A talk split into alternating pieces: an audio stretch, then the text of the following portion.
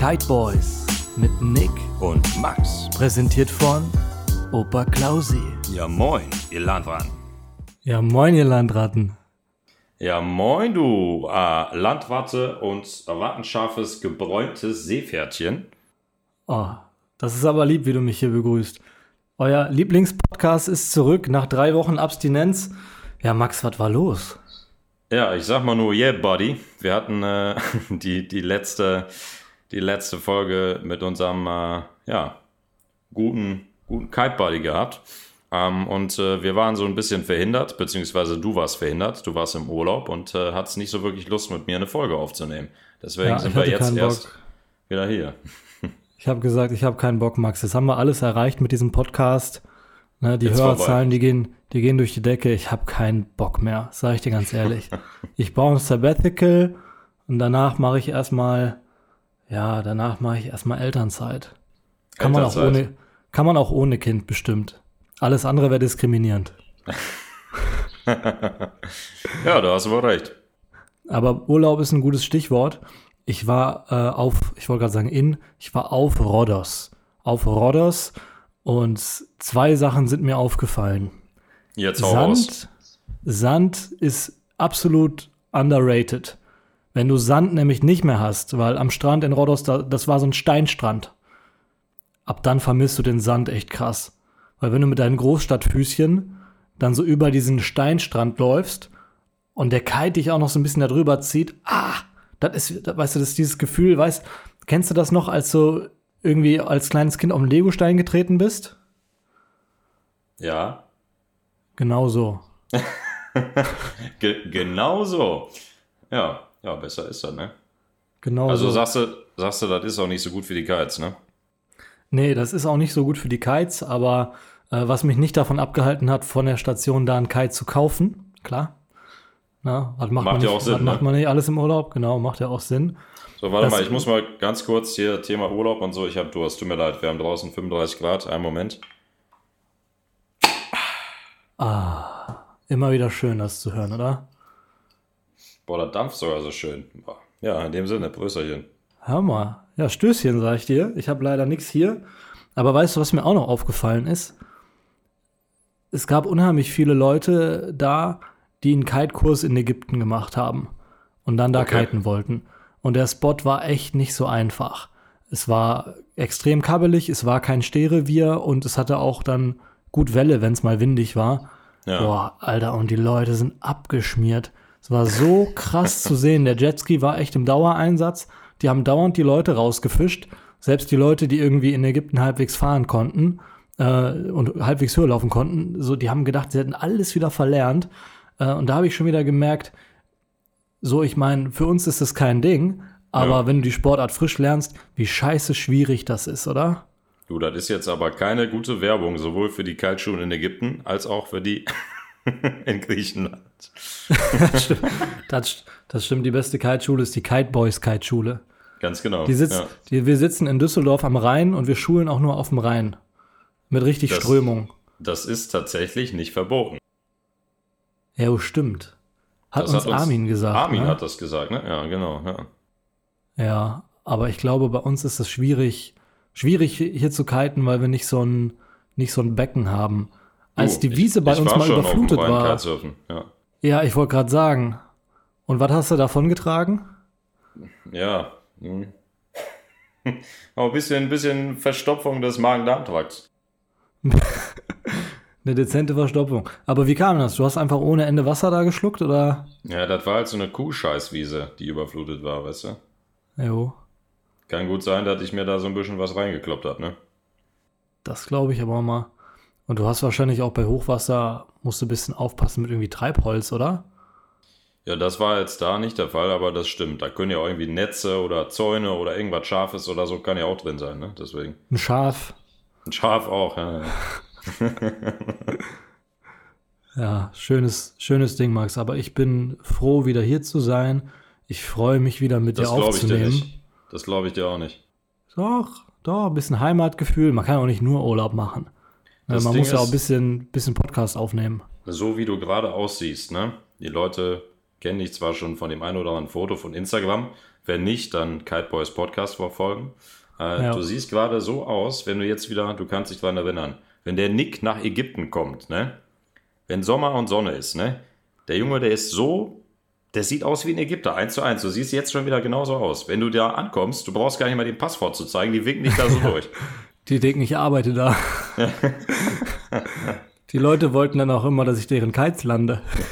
die dachten, weil die dachten, dass ich da arbeite. Du bist ein Beachboy, ja. bist du. ich bin ein Beachboy. Ich habe immer Trinkgeld eingesackt. ja, das stimmt leider. Das ist, äh, das ist tatsächlich wahr. Ich bin wieder sehr braun.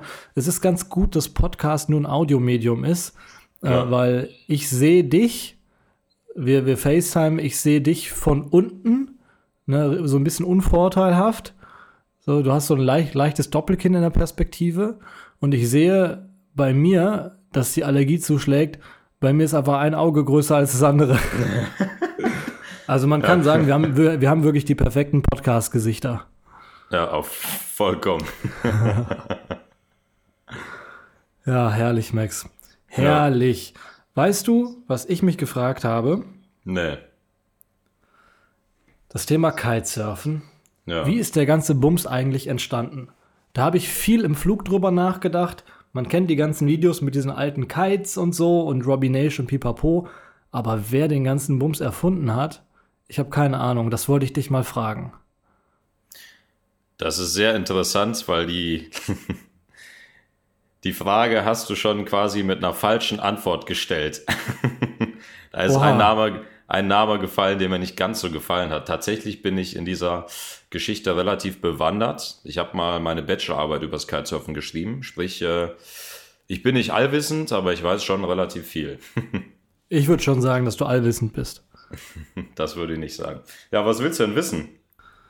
Ja, also seit wann, wann gab es die ersten Versuche? Ja. Wann gab es die ersten richtigen Tube Kites oder Inflatable oder irgendwie sowas? Und wann ging der ganze Scheiß eigentlich los? Ja, du, dann äh, kann ich auf jeden Fall schon mal den ein oder anderen Rumor beseitigen. Äh, Robbie oh, Nash. Ähm, und die ganzen Namen Pete Cabrina etc., die haben das Kitesurfen nicht erfunden. die haben dazu beigetragen, ähm, waren aber nicht die Initiatoren. Und das ist tatsächlich ganz lustig. Das äh, waren in Bezug auf das Kitesurfen, so wie wir es heute kennen, tatsächlich zwei Franzosen. Ähm, einmal der Mr. Bruno. wie heißt der? Bruno. Ach, du verarschst mich, echt? Nein, einmal Bruno und einmal Dominique Lejanou oder so. Heißt, heißt der Bruno oder Bruno? Der ist, das Bruno der aus dem, ist das der aus dem Kinofilm? Nee. Nein, okay. Auf jeden Fall äh, es waren das tatsächlich zwei Franzosen, ähm, die 84 tatsächlich, also 1900, ne, so äh, ja. alt ist der Sport jetzt auch noch nicht, äh, tatsächlich den ersten aufblasbaren Kite patentiert haben. Und der eine oder andere Zuhörer, gehe ich mal ganz stark davon aus, kennt diesen Namen und zwar Vipika. Ähm, tatsächlich fand ich ganz interessant, was Vipika überhaupt heißt, weil der Name ist ja relativ unscheinbar. Das heißt tatsächlich Wind Powered Inflatable Aircraft. Ähm, Aircraft hat man ja so ein bisschen was anderes äh, vor Augen. Ne? Das war 1984. Das waren diese Zweiliner-Kites damals, ne? Zweiliner-Tube-Kites. Ganz genau, das waren äh, die, Be ich sag mal, der Start waren diese Zweiliner-Tube-Kites mit diesen riesig großen Bars, die so über eine Meter lang waren. Ähm, und Deep Power und alles weitere war halt fehl am Platz, ne? Okay, krass. Ja. 1984. 84, genau. Und das meinst du, meinst du, dass dieses Patent so weit gegriffen hat, dass alle TubeKite-Hersteller Patentgebühren zahlen mussten danach? Das ist eine sehr, sehr gute Frage. Das kann ich leider nicht beantworten. Das habe ich mich auch gefragt. Da konnte ich aber leider nichts zu finden.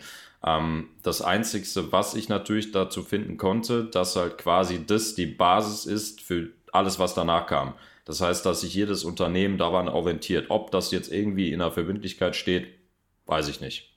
Stell dir vor, du hast das Patent oder stell dir vor, du hast das Patent für das Quick Release. Das ist ja ein, das ist ja ein Patent, weswegen sich, genau, weswegen sich Core Patents. irgendwie auch lange, lange, lange quergestellt hat, das zu nutzen, ne? Dieses ja. Push Away Quick Release. Boah, Max, wenn wir das hätten. Ich schwöre Ja. dir, ich, ich schwöre dir, ich würde dir, ich würde dir mal einen Satz neue Leinen kaufen. Danke, dass du so spendabel bist. Ja, oder? Aber sag mal ganz kurz, wie heißt der Typ von Cabrinha mit Vornamen? Pete. Pete. Pete. Und dann gibt's, dann gibt's Robbie Nash. Wie Jo. witzig wäre es, wenn alle Kite-Firmen so aus so Vorname, Nachname bestünden. Stell dir vor, stell dir vor, Tillmann Flysurfer. Oder Wilhelm Chor. ja, auch gut. Und am, aller, Ja. am allerbesten fände ich, äh, pass auf, halt dich fest. Jetzt kommt's. Ja, ich, ich bin fest. Bist du bereit? Ja, ja. Jürgen Elevate. Ah, der war wieder ein bisschen flach. Aber mein Gott, ist nicht schlimm. Ja, macht nix, macht nix. Wenn du dich beschweren willst, melde dich bei Hans Durotone. okay, tut mir leid. Oh Mann, ey. Okay, das heißt 1984, zwei Franzosen, Vipica, der erste Inflatable. Und wie ging es dann weiter? Genau. Ähm, da habe ich mich tatsächlich auch äh, ja so ein bisschen, sag ich mal, verarscht gefühlt zu der Zeit, wo ich mich damit beschäftigt habe, weil man hat immer so total viele Videos gesehen von irgendwelchen Leuten auf Wasserschienen und irgendwelchen Delta-Drachen-Verschnitt. Das sieht so ähnlich aus wie ein Wing mit kurzen Leinen. Und tatsächlich steht das auch irgendwo im Zusammenhang. Und zwar, das kommt ursprünglich aus äh, Hood River, also Oregon. Ähm, das ist der Herr Rosela oder Rosler oder Rose, whatever. äh, der hat tatsächlich äh, 94, also ein bisschen später, dieses Patent äh, für dieses Kiteski ähm, halt äh, auf den Markt gebracht. Und ähm, Ah. das steht auch irgendwie im Zusammenhang mit der ganzen Geschichte, weil das irgendwie, es gibt so ein paar Videos auf YouTube, wo du dann irgendwie auf einmal Wasserski siehst und du fragst dich so, what the fuck, was hat das jetzt damit zu tun?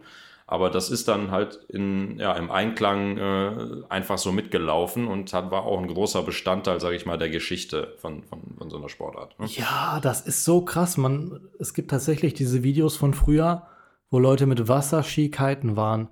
Und ich frage mich, ob das, also es muss ja eigentlich heute noch funktionieren.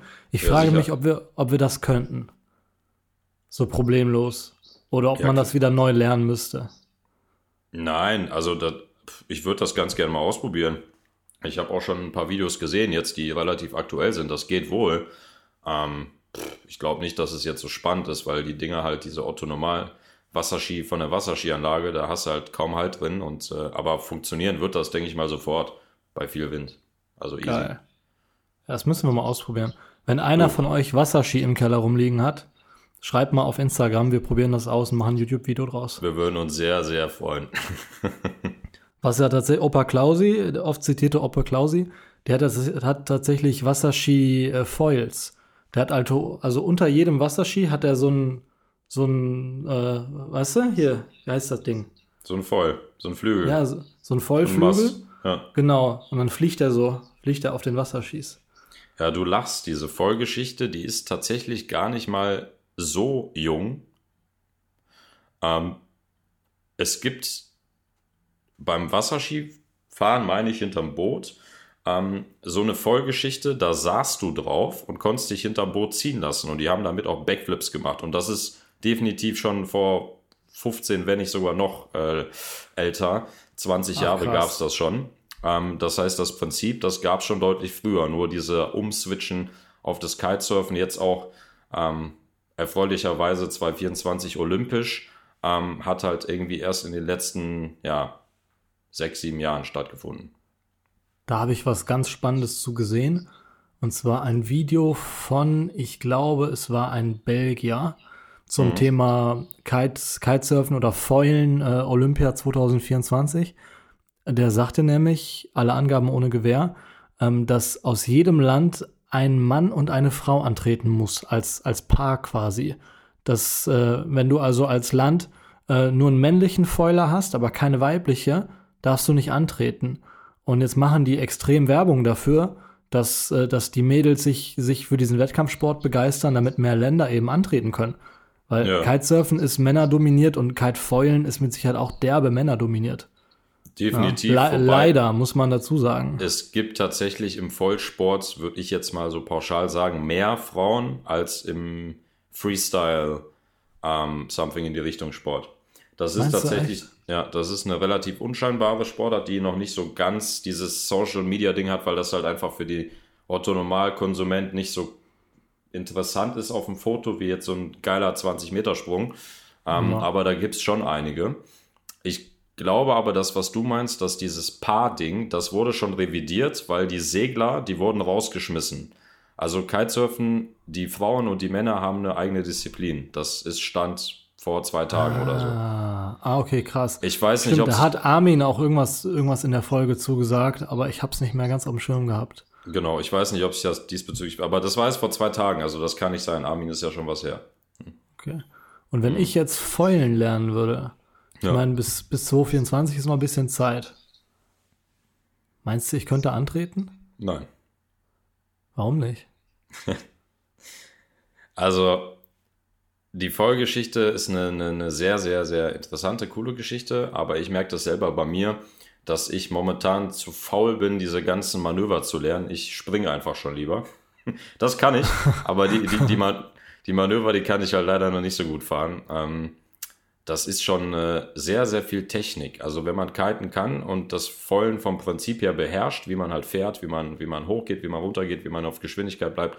Aber beim Racen ist es natürlich nicht nur das Können an und für sich, sondern du musst ein Verständnis vom Kurs haben, vom Wind haben, äh, von den Winkeln, die du fahren kannst, wo du am schnellsten bist, wie du am schnellsten Hochwind, Abwind kommst.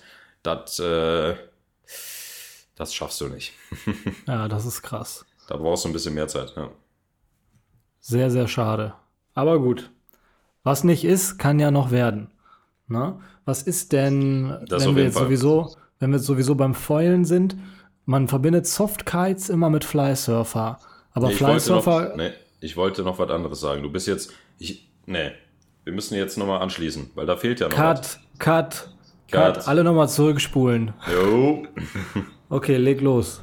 Worauf ich hinaus wollte, wir waren ja gerade bei Vipika und bei den Roslers mit den Kiteskiing Something Stuff da.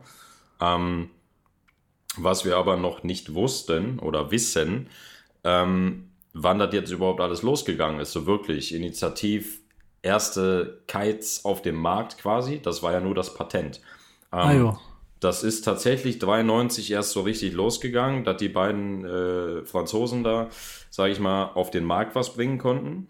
Und das ist, äh, ja, sage ich mal, den äh, einschneidenden Daten und Fakten äh, im Internet äh, zufolge, sage ich mal so, der Durchbruch für das Kitesurfen gewesen, dass halt das erste Mal wirklich was auf den Markt gekommen ist, was man auch käuflich erwerben konnte.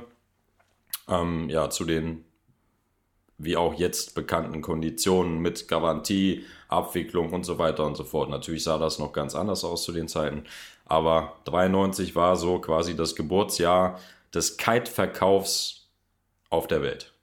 War das dann immer noch wie Pika oder waren das schon Genau. andere Firmen? Da gab es nur Vipika. Und warum gibt es die jetzt nicht mehr? Du, ähm, Da habe ich, da habe ich dich. Das ist tatsächlich eine sehr gute Frage. Da habe ich jetzt nicht die perfekte Antwort für dich. Ähm, aber äh, du, das hat sich einfach so weiterentwickelt, dass der eine oder andere da deutlich schneller war ähm, und hat sich dann einfach nicht durchgesetzt. Ne? Also da kann ich dir jetzt keine genaue Antwort zu geben, ob die Hintermänner beziehungsweise jetzt äh, Oder hinter Brüder- Frauen. hinter Männer oder hinter Frauen, sorry, wir sind ja genau neutral. ähm, ob die dann irgendwie noch im Hintergrund so eine wie eine Kite-Firma stehen, das weiß ich nicht. Das kann ich dir nicht beantworten, aber kann ich mir gut vorstellen. Auch hier gerne mal Bezug nehmen. Wir kriegen ja immer unheimlich viel Feedback von Leuten, die, die auch Plan haben. Wenn ihr dazu mehr wisst, schreibt uns das mal, dann nehmen wir es in die nächste Folge mit auf.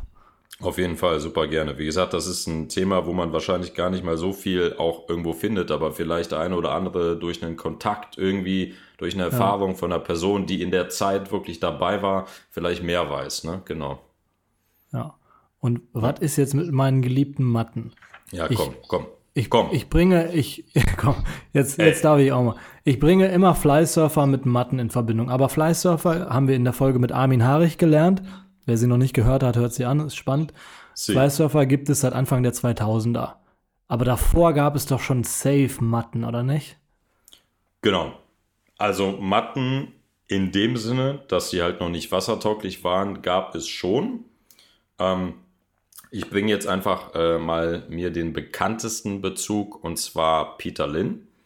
Das sollte Ja. für die meisten Leute eine Begrifflichkeit sein. Wenn nicht, das ist der Erfinder des Kite Buggies. Auch hier wieder, wer das nicht kennt, Kite Buggy sind die Dinger mit drei Reifen, wo du dich reinsetzt und am Strand mit rumballern kannst. Ähm, und das war auch die Person, die dann so den einen oder anderen Lenkdrachen, Lenkmatte schon parat hatte. Das war aber noch weniger spruchreif. Auf jeden Fall Peter Lynn, den habe ich tatsächlich 2017, 2016, 2017 persönlich kennengelernt. Der kommt aus Neuseeland. Ähm, Was?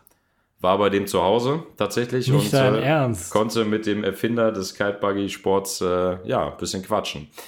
War eine sehr interessante Person, Erfinder durch und durch und ähm, ja, sehr berührend auch für so eine Kite-besessene Person für mich, so mit einer der Initiatoren kennenzulernen. Der ist natürlich schon, was ist er? Ja, knapp bei 80 oder was?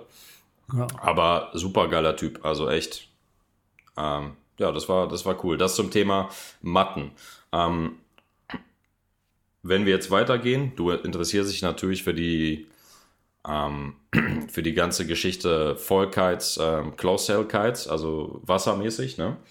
Ähm, da habe ich tatsächlich auch ähm, eine sehr interessante Sache erfahren und zwar wird das jetzt die eine oder andere Person überraschen. Äh, der Initiator auf diesem Markt ähm, ist ähm, laut meinen Angaben tatsächlich von F1, der Raphael Sall, der ja immer noch der Geschäftsführer von F1 ist. Ähm, Oha. der, der hat 99 wohl eine Vorlage beziehungsweise ein Konzept aus seiner Erfahrung, Paragliding etc. Äh, in die Runde gebracht und auf dieser Basis sind dann tatsächlich Matten entstanden. Das hat mich auch erst verwundert, weil F1 ja sehr, sehr spät mit Matten auf den Markt gekommen ist. Die erste war ja, ich glaube, die Diablo. Das ist Mhm. aber auch irgendwie 2016, 2017. Das habe ich nicht genau im Kopf. Auf jeden Fall relativ spät. Auf jeden Fall war die erste Firma, die äh, eine Matte versucht hat, auf den Markt zu bringen, ähm, die halt wasserstarttauglich ist, Windtools. Und dieser Name, der sagt wahrscheinlich so gut wie keinem was. Sagte mir auch bis dato Nee, nichts. das habe Genau. ich auch noch nie gehört. Ähm, das ist so der Hintergrund dazu, ähm, was jetzt aber wieder äh, dich auf jeden Fall bestätigen wird und äh, den einen oder anderen auch, mich auch, ähm, dass gesagt wurde, dass diese, dieses Konzept von dieser Firma halt nicht so wirklich Halt gefunden hat. Ähm, es gab von Peter Lynn auch nochmal, ähm, ich glaube Peel hieß das Ding, oder Peel, Peel glaube ich. Ähm, auch so eine, das war ein Vierliner Handle Kite, auch fürs Wasser geeignet, mehr oder minder, hat sich nicht so durchgesetzt. Und tatsächlich war Flysurfer dann die erste Firma, die wirklich geschafft hat, diesen damals noch sehr kleinen Markt, jetzt schon sehr großen Markt zu bedienen. Ähm, auch wenn die Dinger nicht so gut funktioniert haben, was wir jetzt sagen würden, aber es waren halt zu der Zeit so 2000 und aufwärts die besten Softkite-Matten, die du so bekommen konntest. Ne? Ah, das ist spannend, okay. Ja gut, gerade die, die ersten Flysurfer, eigentlich auch die ersten fünf bis zehn Jahre, das waren alles Kites, die du jetzt als, als normaler Kitesurfer, als Tube-Kite gewöhnter Kitesurfer eigentlich nicht fahren konntest. Ja, das Ja, stimmt. und erst danach ging es los mit irgendwie Speed 3, hat ja Armin auch gesagt, das war so der Durchbruch. Das waren Ja. dann irgendwann Kites, die auch für die breite Masse in Frage kamen. Auf jeden Fall. Ne? Und also ich, ich bin im Urlaub wieder so dermaßen bestätigt worden in meiner These, jeder Mensch, der nicht feulen kann, braucht eine 15er Matte. Auf Rhodos hast du, du hast so thermischen Wind. Morgens hast du fast gar keinen Wind und der Wind wird dann gegen Nachmittag immer stärker. Und die meisten waren dann so ab 15 Uhr auf dem Wasser. Ja? Außer, außer, außer der kleine Nick. Der kleine Nick hat sich nämlich um 12 oder um 1 seine 15er Flysurfer-Matte ausgepackt. Und damit war ich als erster und einziger auf dem Wasser. Du hast wirklich ägyptenmäßig Flachwasser gehabt, weil der Wind halt nicht so stark war. Ja. Und je stärker es wurde, desto mehr konnte ich halt ballern. Und als dann die ersten Leute mit ihren 13,5er Tube Kites gekommen sind, Musst dann du, ging halt richtig, ja, nö, ging, also dann ging halt richtig die Post ab, ne? Dann konnte ich halt richtig einen raushauen und dann bin ich natürlich irgendwann zurück ans Ufer. Und dann kommt's, äh, kommt wieder das Thema äh, Sand bzw. Steinboden. Eine Matte zu landen, wenn du so einen Steinboden hast, wo du eigentlich nicht großartig drüber rutschen darfst, boah, ist immer so ein bisschen russisch Roulette. Gerade wenn das, wenn derjenige, der die Matte landet, nicht so ganz weiß, was er tut, da denkst du immer, oh nein, Alter, bitte, halt's, halt's einfach nur fest, ich will hier nicht sterben. Aber das sind auch die geilsten Leute am Spot, die dich dann so fragen, ja, kannst du eine Matte landen? Weil ich stehe dann immer so, wenn schon jemand fragt, ob ich die Matte landen kann, dann stehe ich immer so komplett posant, so mit einer Hand, eine hinterm Rücken, ja. nur mit einer Hand. Der so, no, no, with both hands oder wie auch immer, mit zwei Händen. Ich so, nee, nee, geht schon, geht schon, geht schon. ja, gut. Das, ja. Das können ja die wenigsten, das muss man wirklich sagen. Also Aufruf an alle, äh, lernt Mathe landen, das ist gar nicht so schwierig. Ja. Man muss einfach nur wissen, wie man stehen muss und wo man anpacken muss. Und das Wichtigste ist, egal wie stark das Ding zieht, nicht loslassen. Ja, und dann halt, alles gut. Halt die Lucy fest. Was mir passiert ist, oh, das war auch so unangenehm. Ähm, ich habe gestartet und war eben einer der ersten, alle anderen haben zugeguckt. Und dann ziehe ich die Matte hoch und die Matte füllt sich langsam mit Wasser, äh, mit Wasser sag ich schon, mit Luft. Mit Wasser? Oh. Mit Wasser, genau. Und auf einmal, der Wind war halt mega hackig in der Start- und Landezone, auf einmal kriege ich einen Frontstall. Ja. Und das Teil stallt, geht runter in die Powerzone und klappt da wieder auf. Und ich wusste, okay, scheiße, wenn ich jetzt einfach nichts mache, dann werde ich voll über den Kies gezogen. Ja. Löse also aus und dadurch, dass der Strand aber super schmal war, wusste ich genau, wenn ich jetzt auslöse, dann geht die Matte, dreht die Matte ein bisschen und fliegt runter auf irgendwelche Leute drauf. Und ja. deswegen habe ich dann ausgelöst und bin wie ein panischer Hecht Richtung Meer, Richtung gegen den Wind gelaufen, damit der Kite irgendwo aufkommt, wo er, wo er niemanden trifft. Ach, du ja. hast das Ding komplett weggeschmissen, nicht nur normal ausgelöst. Nein, ich, ja, ich habe es ja normal ausgelöst, aber der hing dann natürlich an der Safety und so Softkites rotieren dann ja ein, zwei ja, Mal, bevor die abstürzen, ne? Und dann bin ich wie ein panischer Hecht Richtung Meer gerannt, damit der Kite bloß beim Auf Auftreffen niemanden trifft. Und ah, es war so unangenehm. Dann sind Leute hin und festgehalten, wussten aber auch nicht wie. Und ich sag, komm, mal einfach Steine drauf auf die Lucy. Na, das wird heute eh nichts mehr. Ja. Das ist jetzt auch egal, ja. Und dann habe ich mich tatsächlich nach dieser Erfahrung habe ich gedacht, ah, vielleicht ist eine Zehner Matte doch nicht ganz so geil für, für meine, für meine äh, äh, äh, Ansprüche. Und dann habe ich sie eingetauscht gegen den Elva Tube Kite. Ich habe es dir die ganze Zeit gesagt, aber du wolltest ja nicht hören. Ja, aber jetzt Matten nur noch, Matten nur noch in den großen Größen. Oder zum Feulen. Solltest ja. du mir das irgendwann mal beibringen? Du, das äh, müssen wir definitiv machen. Spätestens, wenn du deine Genehmigung für unseren nächsten Homespot bekommst. Ja. Nächsten von der Entfernung her, genau. Ja, das stimmt. Was, äh, was auch witzig war in, in dem Urlaub, ähm, ich verletze mich ja ganz gerne. Das für die stimmt. Zuhörer, das ist eigentlich kein, kein Urlaub ohne Arztbesuch. Und am ersten Abend auf Rhodos sitzen wir da gemütlich zusammen mit all den Kitern und quatschen und ähm, ich bin mit jemandem am Quatschen, der, der super, super nett ist, super korrekt. Und dann ähm, sprechen wir irgendwann darüber, was wir halt so machen, äh, jobmäßig. Und er sagt ganz nebenbei, ja, ich bin leitender Unfallchirurg im Krankenhaus hier in Düsseldorf. und ich denke, und ich denke mir, Jackpot, du bist mein Mann. ja. ja, trifft sich auch ganz gut. Gott sei Dank brauchtest du den diesen Urlaub nicht. Nein, wenn die Leute da sind, passiert auch nichts. Immer nur, wenn die Leute nicht in da Ägypten sind. war auch jemand da. Aber das wusstest du erst, nachdem es passiert ist, meine ich, ne? Ja, nachdem es passiert ist. Da bin ich in die Korallen reingefahren, reingefallen, habe mir die Hände aufgeschnitten und bin dann zum, zum Krankenhausschamanen. Und er hatte so, wie man sich das vorstellt, es war so ein, so ein ägyptischer Schamane, der hatte so einen Knochen durch den Kopf und hat, hat so auf Trommeln rum, rumgetrommelt und äh, mit mir so einen Regentanz gemacht, um die, um die Wunden zu desinfizieren. Nein, Spaß. Äh, auf jeden Fall, ja, Verletzung im Urlaub nicht machen macht keinen Spaß. Ja, auf gar keinen Fall. Na? Du, du unterbrichst mich immer die ganze Zeit. Ich will immer sagen, was, sagen, was, sagen, was, zack, zack, zack. So. Ja. Ich bin froh, dass ich ja heute wieder ein bisschen mehr reden kann, weil in der letzten Folge habe ich ja so gut wie gar kein Wort äh, von mir geben dürfen oder können oder wie auch immer. Ähm, deswegen machen wir jetzt weiter. Okay? Weil wir auch beide ein bisschen nervös waren, muss man dazu sagen. Ja. Sowohl in der Folge mit Armin Harich als auch in der mit, mit Dorian von Kite Buddy. Ja. Ja, das stimmt. Das schon- muss, man, das muss man auch dazu sagen. Aber ich muss jetzt weiterreden, weil ich habe jetzt noch was ganz Spannendes. Oh, Ja. Ja, ich habe hier die, die, die, das sind Insider-News. Das ist, also, das ist gefährlich. Ne? Ähm, Kiteboards. dangerous. Kiteboards. Kiteboards. Genau. Kiteboards. Also, ähm, zu Kiteboards habe ich auch noch eine relativ interessante Sache. Ähm, die sind tatsächlich auch schon relativ früh in dem Konzept, wie wir sie jetzt kennen, auf den Markt gekommen. Und da haben wir wieder den guten Kollegen von F1. So, der hat da seinen Fuß in den Sand gesetzt und sagt so, ich bin hier der Baba und ich bin der Erste, der Kiteboards auf den Markt bringt. Twin Tips. Ähm, und alles weitere kam danach, hat sich entwickelt. Das heißt, Raphael Sall von F1 war auch wieder hier ähm, Number One und hat gesagt, ich bin hier äh, ja, der Erste, der Kiteboards auf den Markt bringt und auch zum Verkauf.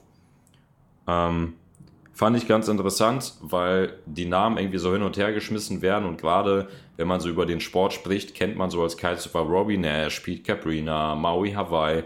Ähm, das war tatsächlich auch ein Standort für das ganze Geschehen, aber irgendwie ist es doch ganz anders abgelaufen, als sich eigentlich jeder das denkt zu glauben, wie das ist. Ne?